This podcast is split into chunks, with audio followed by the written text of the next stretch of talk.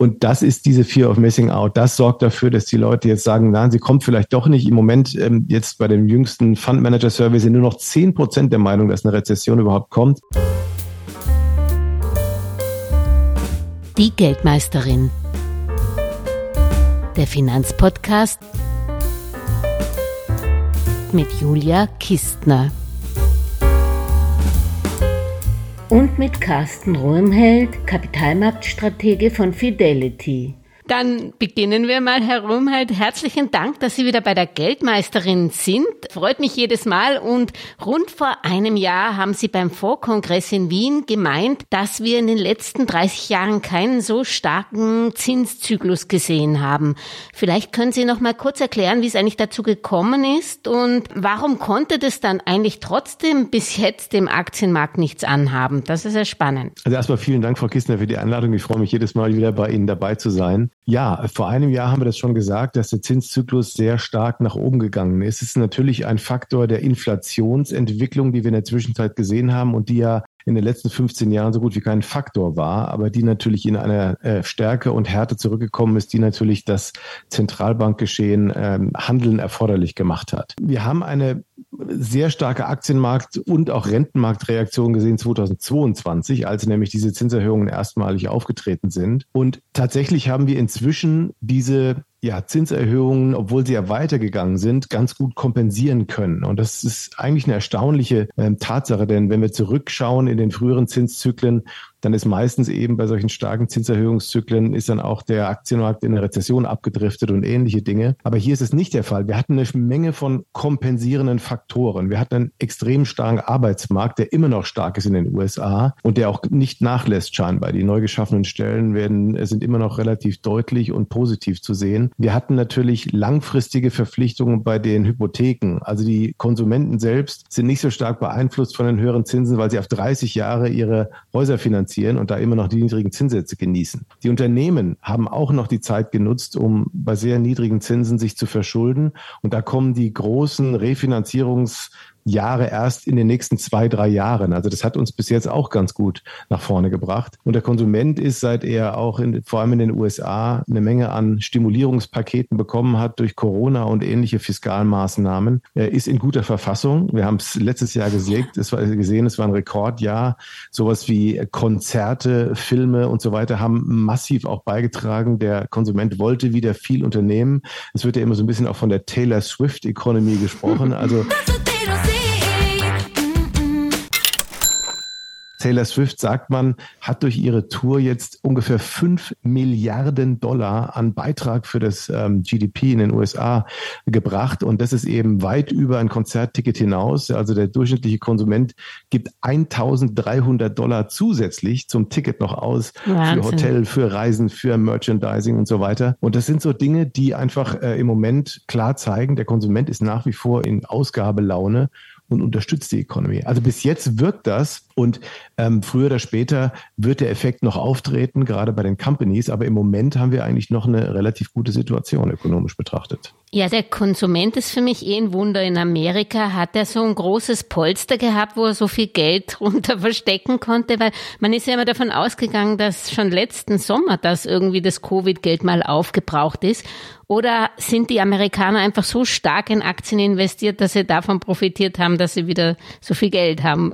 Das ist nicht allein der Effekt. Ich glaube, das Polster war relativ stolz. Sie haben wirklich im Vergleich zu anderen äh, Nationen viel mehr an Paketen damals für die in, den, in der Corona-Zeit äh, bekommen und das davon konnten sie nach wie vor zehren. Es gibt sehr unterschiedliche Betrachtungsweisen dazu. Die einen sagen, es hätte längst aufgebraucht sein müssen, andere sagen, es hält noch eine, eine ganze Zeit lang vor. Also da gibt es sehr unterschiedliche Aussagen dazu. Aber darüber hinaus muss man sagen, auch die Schulden, auch sowas wie Kreditkartenausgaben und ähnliches wieder nach oben gegangen in den USA. Also es ist nicht nur eine abschwelzende Sparquote, sondern die Amerikaner sind ja generell ein Volk, was eher auf Kredit operiert, das läuft schon wieder ein bisschen stärker nach oben. Also die Automobilkredite und so weiter, das ähm, nimmt alles wieder sehr deutlich zu. Und man kann sehen, die Konsumfreudigkeit ist also nicht unbedingt allein von dem Sparvolumen abhängig, sondern einfach auch von der, von der Frage, äh, wie, wie die Konsumenten eingestellt sind. Das ist sicherlich ein besonderer Punkt. Und diese Fiskalmaßnahmen, da hat Amerika sich sicherlich einen Vorteil äh, erwirtschaftet durch Inflation Reduction Act, durch Chips Act, durch verschiedene Maßnahmen, die dort in relativer Betrachtung nochmal deutlich mehr Geld in die Economy gepumpt haben. Und deswegen sehen wir jetzt auch die Effekte, dass das äh, Bruttoinlandsprodukt dort deutlich besser ist als zum Beispiel in Europa.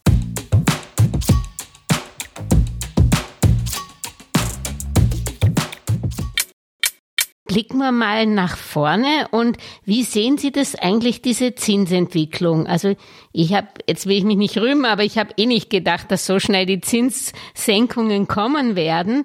Wie ist das für Sie überraschend und wie glauben Sie, geht es da im Wahljahr, im Superwahljahr, wo vier Milliarden Menschen nicht nur in Amerika, sondern insgesamt wählen? Wie geht es da weiter? Ja, das Wahljahr bringt natürlich nochmal eine weitere äh, Komplikation mit rein und ähm, ich sage mal, senkt den, den Gestaltung Gestaltungsspielraum etwas. Normalerweise müssen die Zentralbanken ein bisschen länger warten, bis sie sicher sein können, dass die Inflation fällt. Wir sehen es jetzt.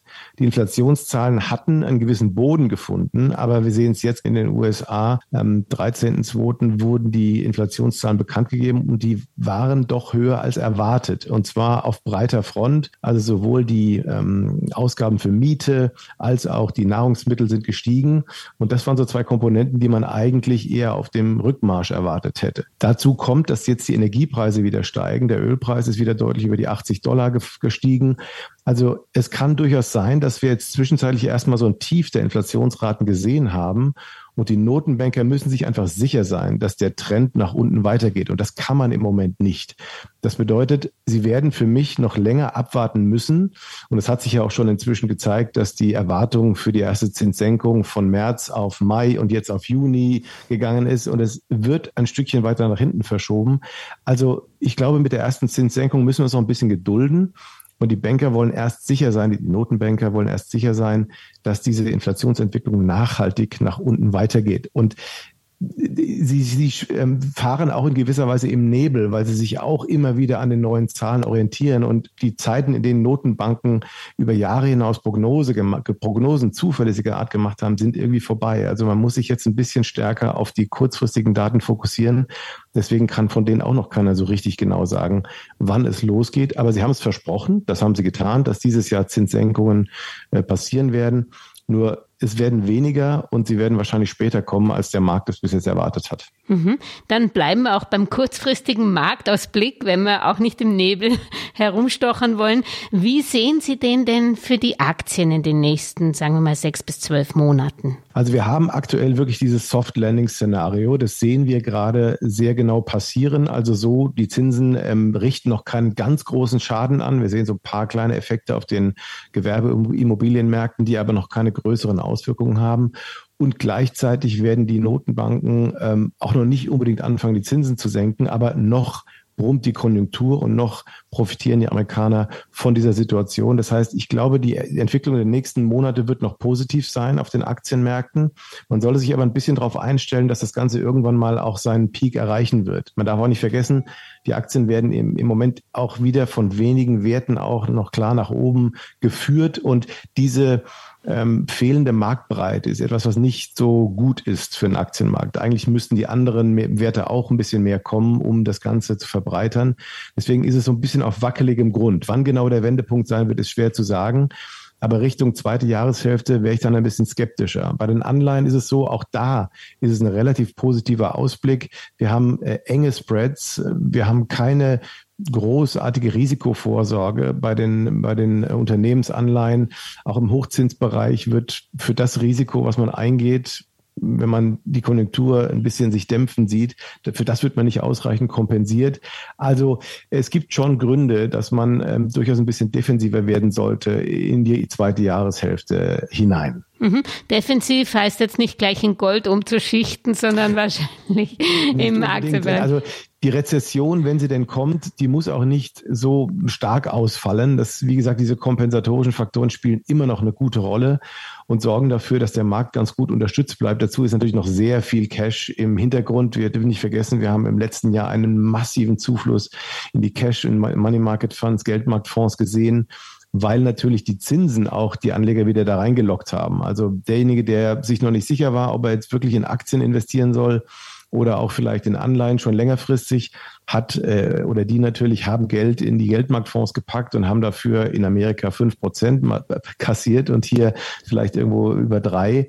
Und das war natürlich eine sehr lukrative Sache. Aber sobald die das Gefühl aufkommt, man kann wieder größere und längere Renditen im längerfristigen Bereich auch in den Risikomärkten kassieren, da kann dieses Geld natürlich schnell in die Märkte kommen. Und das ist der Grund, warum jetzt im Moment, glaube ich, noch trotz der, des Dämpfungseffektes der letzten zwei Tage, warum immer noch das positive Sentiment unterstützt wird. Aber das äh, dürfte eigentlich Richtung zweite oder in der zweiten Jahreshälfte dann etwas nachlassen, weil dann müssen die Gewinne einfach jetzt von der Unternehmensseite aus kommen und beweisen, dass die Multiples, also in die man sich äh, diese ähm, vom, vom, ähm, vom Index dass die auch gerechtfertigt sind. Denn die Multiples sind letztes Jahr stark gestiegen und jetzt müssen die Märkte irgendwie reinwachsen durch die Gewinne. Mhm. Wenn die Gewinne dann nachlassen oder wenn die Gewinne nicht so stark steigen wie erwartet, dann dürfte das auch zur Ernüchterung führen. Das sollte man im Auge behalten.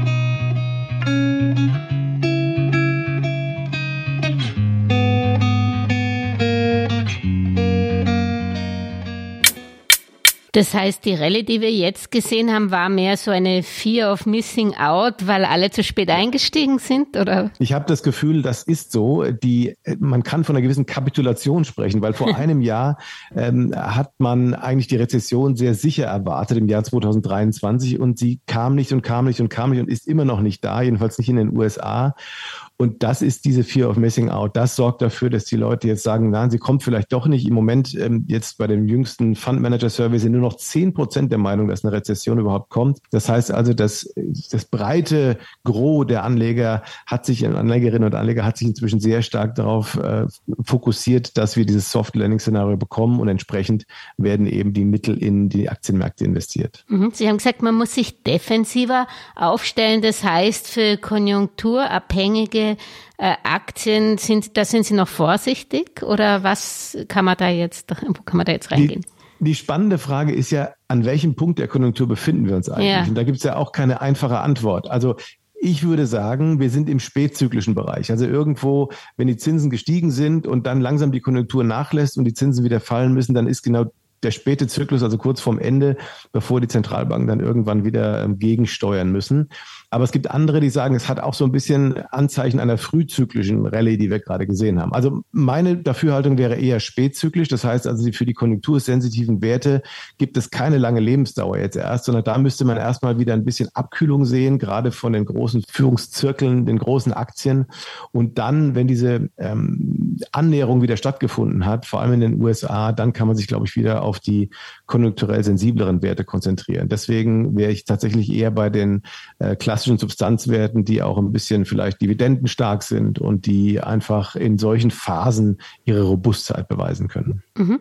In solchen Phasen sind ja eigentlich Small Caps ein bisschen risikoreich, weil sie schon allein, weil sie wenig liquide sind, trotzdem schreien die meisten derzeit nach Small Caps. Wie schaut das bei Ihnen aus? Oder ist die Größe kein Kriterium? Ja, die Größe ist schon immer ein Kriterium, vor allem auch was Liquidität betrifft. Aber in, in solchen Marktphasen ist es ganz klar, die, die lösen sich ja dann gegenseitig ab. Also nach der Marktphase der Large Caps kommt traditionell natürlich die, die Phase der Mid- und Small Caps. Das könnte noch ein bisschen dauern und man kann durchaus noch früh sein dabei, aber ich glaube, dass das die Situation und die Attraktivität dieser Werte schon stärker gestiegen ist zuletzt. Man sieht ja auch eine klare Differenzierung, was die Bewertungsparameter angeht. Für Large Caps wird die Liquiditätsprämie bezahlt ähm, und wird natürlich auch bezahlt, dass das ähm, öfter Unternehmen sind mit sehr guten Cashflows, auch die sind natürlich robust in, sagen wir mal, schwierigeren Situationen. Also eine Apple und eine Microsoft und die glorreichen Sieben, die werden sicherlich bei einer Konjunkturabkühlung äh, oder auch sogar Rezession werden sicherlich nicht pleite gehen. Also von daher ist man mit diesen Aktien ja auch gut gewappnet.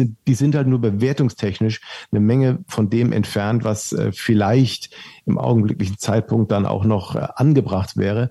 Das ist bei den Small und Mid Caps eben nicht der Fall. Und auch wenn die noch ein bisschen reagieren würden, glaube ich, dass es schon sozusagen mit der Zeit dieses Jahres dazu kommen wird, dass es ein sehr viel attraktiveres Umfeld werden wird im Blick auf die nächste Konjunkturentwicklung dann hin wieder. Mhm. Für jetzt den Privatanleger, auch wenn er praktisch noch nicht investiert ist, die meisten sind ja eh über S&P 500 oder irgendwie oder über ein MSCI in diesen Magnificent Seven äh, investiert. Glauben Sie, das gehört auch in jedes Portfolio, egal zu welchem Preis, wenn man es noch nicht hat oder was?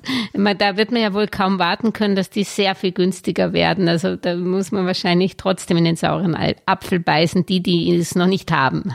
Also es sind natürlich äh, jeder für sich genommen exzellente Businessmodelle. Das ja. darf man nicht ganz, äh, das darf man nicht unterschätzen. Und deswegen so, so sehr es mich auch schmerzt, aber dann kann man sagen, in dem Fall ist es vielleicht doch sinnvoll, das passiv zu investieren, indem man einfach den Index kauft oder äh, sowohl den US-Index oder auch den MSCI-Index, weil die dann ausreichend breit auch dabei sind. Auf der anderen Seite man natürlich auch ein paar andere Werte hat, die dann sozusagen das vielleicht ausgleichen, was dann an Bewertungsrückführungen äh, kommt, wenn die Max 7 dann auch mal nachlassen. Es ist für mich ein bisschen gefährlich, dass der Markt so abhängig ist von diesen Werten, denn äh, wenn sich da mal Enttäuschung einstellt, und das sehe ich ich durchaus im Laufe des Jahres, weil die Erwartungen an die künstliche Intelligenz äh, so groß sind über die Nachfrage nach Modellen äh, mit der künstlichen Intelligenz, über die Nachfrage nach der ganzen Infrastruktur, dass mir die Frage aufkommt, wie kann man das eigentlich zu Geld machen? Also mhm. das, die großen Werte haben natürlich ihre, ihre ähm, durchaus ihre Berechtigung, aber wenn ich sehe, selbst in, meiner täglichen, in meinem täglichen Arbeitsbereich, wie limitiert das Ganze noch ist und wie vor allem die Unternehmen auch selbst dafür sorgen müssen, dass es eine Datensicherheit gibt und dass es eine regulatorische Sicherheit gibt. Weil wenn ich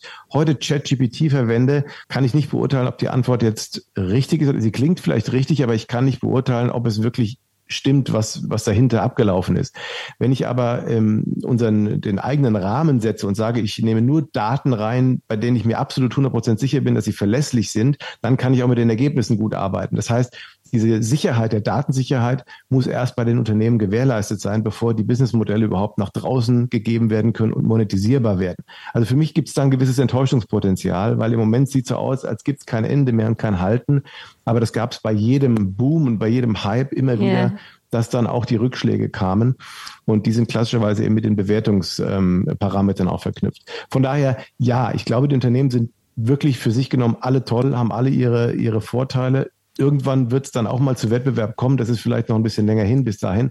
Aber man sollte nicht zu viele Eier äh, in einen Korb legen sozusagen, sondern die Diversifikation ist nach wie vor ein, ein großer Maßstab des Investierens und das sollte man berücksichtigen als Privatanleger.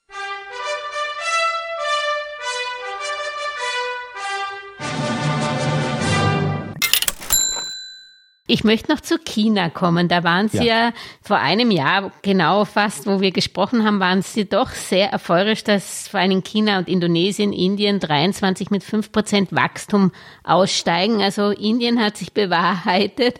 Äh, China hat den Wachstumswunsch nicht erfüllt. Kommt China wieder zurück auf den Wachstumspfad oder hat man das vielleicht unterschätzt, wie schnell China vielleicht die USA als Weltmacht ablösen kann? Also bei China ist tatsächlich die Enttäuschung relativ groß gewesen, nachdem ja dieses späte Reopening äh, von den Lockdowns sozusagen der Corona-Maßnahmen erfolgt sind, gab es eine gewisse Euphoriewelle und die dann aber relativ schnell wieder abgeebbt ist, weil man gemerkt hat, dass in China die politisch Verantwortlichen nicht bereit waren, mit größeren Stimuluspaketen zu kommen. In China haben wir inzwischen das Problem, und das hat sich erst in den letzten zwei, drei Quartalen gezeigt, dass wir tatsächlich Deflation haben. Also im Gegensatz zum Rest der Welt, wo wir eigentlich hohe Inflationszahlen haben, die ein bisschen runterkommen, haben wir in China eine rückläufige Preisentwicklung und das seit drei Quartalen. Das zeigt, dass der Konsument im Moment nicht kauft, er spart. Die Sparvolumen gehen deutlich nach oben. Und zwar aus Angst ähm, vor der Arbeitsmarktsituation, vor fallenden Immobilienpreisen, also bei so eine, so eine Spirale, die durch den Immobilienmarkt dort ausgegangen ist, hat sich eben leider nicht gefangen. Also die Immobilienpreise sind gefallen. Deswegen mussten sowohl Unternehmen, die die Immobilien als Assets auf ihrer Bilanz stehen hatten, als auch Privatleute dagegen irgendwas tun und haben dann andere Assets verkauft und dadurch findet so ein, so ein, so ein Deleveraging-Effekt statt. Also die Leute wollen sich entschulden, weil die, die Schulden einfach zu hoch sind für die fallenden Immobilienpreise. Und dieser Faktor kann eigentlich gar nicht mit einer niedrigen Zinspolitik aufgefangen werden, weil egal, auch wenn die Zinsen bei Null stehen, ich nehme keinen Kredit auf, wenn ich mhm. Angst habe, dass ähm, bei mir das Vermögen weiterfällt, sondern da muss ich dann mit Stimulierungen arbeiten. Da muss ich dann versuchen, den Immobilienmarkt irgendwie Zeichen der der, des Vertrauens zu geben und sagen, okay, ich sichere zum Beispiel einen Mindestwert ab oder ich garantiere ähm, euch den Wert äh, einer Immobilie, damit die in gewisser Weise nach vorne hinaus ein bisschen solider arbeiten können. Das wird aber im Moment nicht gemacht und dazu ist China auch scheinbar nicht bereit und deswegen wird es leider länger dauern. Also das Wachstum ist ja jetzt nicht schlecht in China. Wir haben jetzt immer noch eine Erwartung von viereinhalb Prozent ungefähr fürs laufende Jahr. Das ist jetzt nicht schlecht für China schon in der Historie, aber insgesamt nicht schlecht. Aber ähm, ich glaube, bis das Vertrauen wieder da ist, das dauert eine Weile und da können auch die günstigen Bewertungen nichts dran ändern. Ich habe es jetzt mal angeschaut, also der chinesische Aktienmarkt ist spottbillig. Also wenn man ähm, die zum Beispiel jetzt in Hongkong die Aktien sieht, 8,5 mal KGV, wir haben eine Dividendenrendite von 4,5 Prozent. Das ist eigentlich ein langfristiges, äh, das schreit eigentlich nach Investitionen und in China ist es ähnlich, aber man kriegt die Anleger im Moment nicht dazu. Einige dürfen nicht, andere wollen nicht, aber man kriegt die Anleger im Moment nicht dazu, das Vertrauen zu China zu fassen. Und da muss noch einiges passieren, bis dort wieder mehr Geld reinfließt wenn man das Vertrauen in einen verliert, dann gewinnt man es meistens in ein anderes Land. Japan war sicherlich der Gewinner davon. Wie schaut es denn da aus? Haben wir da jetzt das Zenit erreicht oder wie geht's da weiter? Ich bin für Japan nach wie vor sehr positiv und zuversichtlich. Japan profitiert von ganz verschiedenen Effekten. Erstens haben wir wirklich seit Jahrzehnten mal wieder wirklich Inflationsraten, die so sind, dass diese Deflationsspirale der letzten 20, 30 Jahre dann äh, durchbrochen worden ist. Wir haben immer noch eine Niedrigzinspolitik, die aber langsam aufgeweicht wird. Ich glaube, wenn es da eine schnelle Veränderung gegeben hätte, wäre das sicherlich für die Märkte auch insgesamt weniger ähm, interessant gewesen. Aber es ist eine langsame Aufweichung, so dass sich die Märkte ganz gut dran gewöhnen können. Die Gewinnberichte der Unternehmen sind gut, die Wachstumsraten sind gut in Japan. Es werden mehr Aktienrückkäufe bekannt gegeben, also viele Dinge, die äh, sozusagen positives Aktienmarktsentiment fördern. Die Bewertungsmaßstäbe sind inzwischen nicht mehr ganz billig. Ähm, wenn man mal so einen Schnitt anschaut, sind wir bei 14, 15 Mal. Das ist sicherlich höher als der langjährige Schnitt, aber der ist natürlich auch stark von den letzten Jahrzehnten ähm, nach unten gezogen worden. Äh, ich kann mich noch erinnern, Anfang der 90er Jahre war der japanische Aktienmarkt immer ein sehr teurer Aktienmarkt. Inzwischen ist er natürlich das nicht mehr, weil er sich sehr stark zurückentwickelt hat aufgrund dieser Deflationsspirale. Aber wir haben ja immer noch nicht die die Stände, die Index äh, All-Time-High-Stände von damals wieder erreicht. Mhm. Also das ist jetzt natürlich kein Maßstab in dem Sinne. Aber ich glaube, trotzdem, dass Japan dieses Jahr schon wieder der beste Aktienmarkt ist, sind die Aussichten nach wie vor gut, weil die Ampeln in die richtige Richtung stehen, von der fundamentalen Ebene her, Inflationsebene, von der äh, Zentralbanksteuerung her. Und ähm, von daher glaube ich, dass Japan im Portfolio einen guten Platz äh, verdient hat. Wunderbar, dann kommen wir vielleicht zum Abschluss noch zu einem kurzen Blitzlicht. Sie können sich entscheiden, der Preis ist heiß für einen dieser beiden Wertpapierbereiche. Natürlich können es auch beide sein, es muss nur begründet sein. Wenn Sie ja. die Wahl hätten zwischen Aktien und Anleihen, wo würden Sie jetzt investieren? Geht es jetzt um einen längerfristigen Ausblick? Genau. Auf jeden Fall, gut. Also dann ist meine klar, klare Antwort immer Aktien. Die Aktien bringen natürlich eine höhere Rendite, risikobereinigt auf Dauer und äh, von daher ist das meine klare Wahl. Mhm. Unternehmens- und Staatsanleihen? Hier würde ich sagen, kurzfristig Staatsanleihen, weil ich da die Absicherung vielleicht noch ganz positiv finde, aber längerfristig bin ich auch eher bei Unternehmensanleihen eingestellt. Und Laufzeiten von Anleihen über fünf Jahre oder unter fünf Jahre? Dann würde ich auch wieder eine längere Laufzeit wählen, wenn ich jetzt so die nächsten Monate mal Revue passieren lasse, aber für den mittelfristigen Anlagehorizont definitiv längere Laufzeiten wieder. Mhm. Aktien USA oder Europa? Da muss ich natürlich schweren Herzens USA sagen, weil der Aktienmarkt einfach dort ähm, deutlich besser unterstützt ist und wir in Europa im Moment doch von ein paar fundamentalen Dingen, unter fundamentalen Dingen leiden. Die USA ist immer noch besser aufgestellt. China oder Indien? Das ist eine sehr schwierige Frage.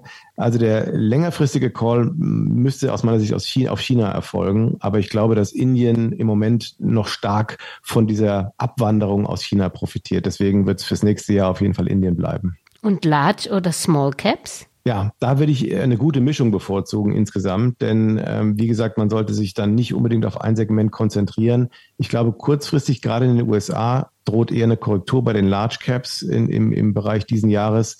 Deswegen dann auf die längerfristige Sicht sind Small Caps sicher attraktiver. Mhm. Grüne oder fossile Energien? Oh, das ist die schwierigste Frage, ja. Also da würde ich mal sagen, beide. Ähm, ich glaube an äh, die, an die grünen Energien. Wir müssen uns da langfristig hinentwickeln. Da führt kein Weg dran vorbei. Aber wir werden noch ganz viel länger fossile Energien brauchen, um ähm, dahin zu kommen. Und da haben sich, man, machen sich manche, glaube ich, ein bisschen Illusionen, wie schnell das gehen kann. Deswegen würde ich im Moment noch sagen, sind beide ähm, angebracht. Gold oder Silber? Ganz klar Gold für mich. Ähm, erstens ist es schöner anzuschauen. äh, und zweitens ist es so, dass für mich der Goldmarkt zumindest noch ein bisschen ähm, transparenter ist. Beim Silbermarkt, der ist, äh, manchmal hat er schon so ein paar Spezialitäten aufgezeigt, bei denen ich nicht genau wusste, warum oder wie sich die Preise entwickelt haben. Also ich glaube, der ist etwas transparenter, der Goldmarkt, deswegen Gold. Pharma- oder Bankaktien? Langfristig Pharmaaktien, glaube ich. Ähm, Banken dürften weiterhin eigentlich unter einem stärkeren Wettbewerb leiden, wenngleich ich glaube, die, die Zinssituation, wenn sich die wieder normalisiert, also die Zinskurven sich wieder mal umdrehen, dürfte es den Bankaktien schon nützen. Aber im langfristigen Bereich bleibe ich lieber bei Pharma. Mhm. Wenn man im langfristigen Bereich Krypto oder Euro? Also bei Krypto kenne ich mich eigentlich in der gesamten Breite nicht wirklich aus, nur bei Bitcoin. Und ich muss sagen, auch wenn die Antwort jetzt ein bisschen äh, interessant klingt, das nutze ich für mich schon so ein bisschen als Portfolio-Diversifikation. Also ich bin natürlich in allem im Euro sozusagen exponiert, ist man ja äh, automatisch, wenn man hier lebt. Und deswegen ist alles, was man hat, im Euro. Deswegen finde ich es ganz spannend, eine Assetklasse zu haben, die so gar nicht am Euro hängt und ein bisschen was anderes repräsentiert. Ich weiß, einige können damit gar nichts anfangen, aber so als Experiment für Leute, die wohlgemerkt Risiko freudig sind und Verlusttoleranz haben. Das hat man jetzt gerade in den letzten ja. zwei Jahren gemerkt. Für die kann man sagen, kann man es mal probieren. Ähm, aber für andere würde ich sagen, wenn ich in einem, in einer, ähm, ja, in einer Präsentation bin, kann ich Privatanleger nicht seriös äh, Kryptoaktien empfehlen, weil yeah. es einfach viel zu volatil ist und die meisten Anleger so eine Toleranz gar nicht haben. Ja, momentan werden sie fürs Risiko ganz gut entschädigt. Das stimmt. Das stimmt. Ja, jetzt vielleicht wieder kurzfristig gesehen Cash reduzieren oder aufstocken. Kurzfristig würde ich Cash eher ein bisschen aufstocken, ähm, um mich vorzubereiten auf das, was kommt. Längerfristig, glaube ich, es lohnt sich dann doch wieder zu investieren. Also so ein bisschen die gemischte Antwort ähm, auf die nächsten zwölf Monate und auf die nächsten fünf Jahre ausgerichtet. Ja, danke, Herr Röhmheld. Es war wie immer ein Vergnügen und ich freue mich schon auf Ihren nächsten Ausblick in ein paar Monaten. Dankeschön. Vielen Dank, Frau Kistner, und bis zum nächsten Mal. Alles Gute. Ihnen auch. Alles Gesagte ist nur die persönliche Meinung von Julia Kistner und daher keine Anlageempfehlung und keine Rechts- und Steuerberatung. Für Verluste, die aufgrund von getroffenen Aussagen entstehen, übernimmt die Autorin Julia Kistner keine Haftung.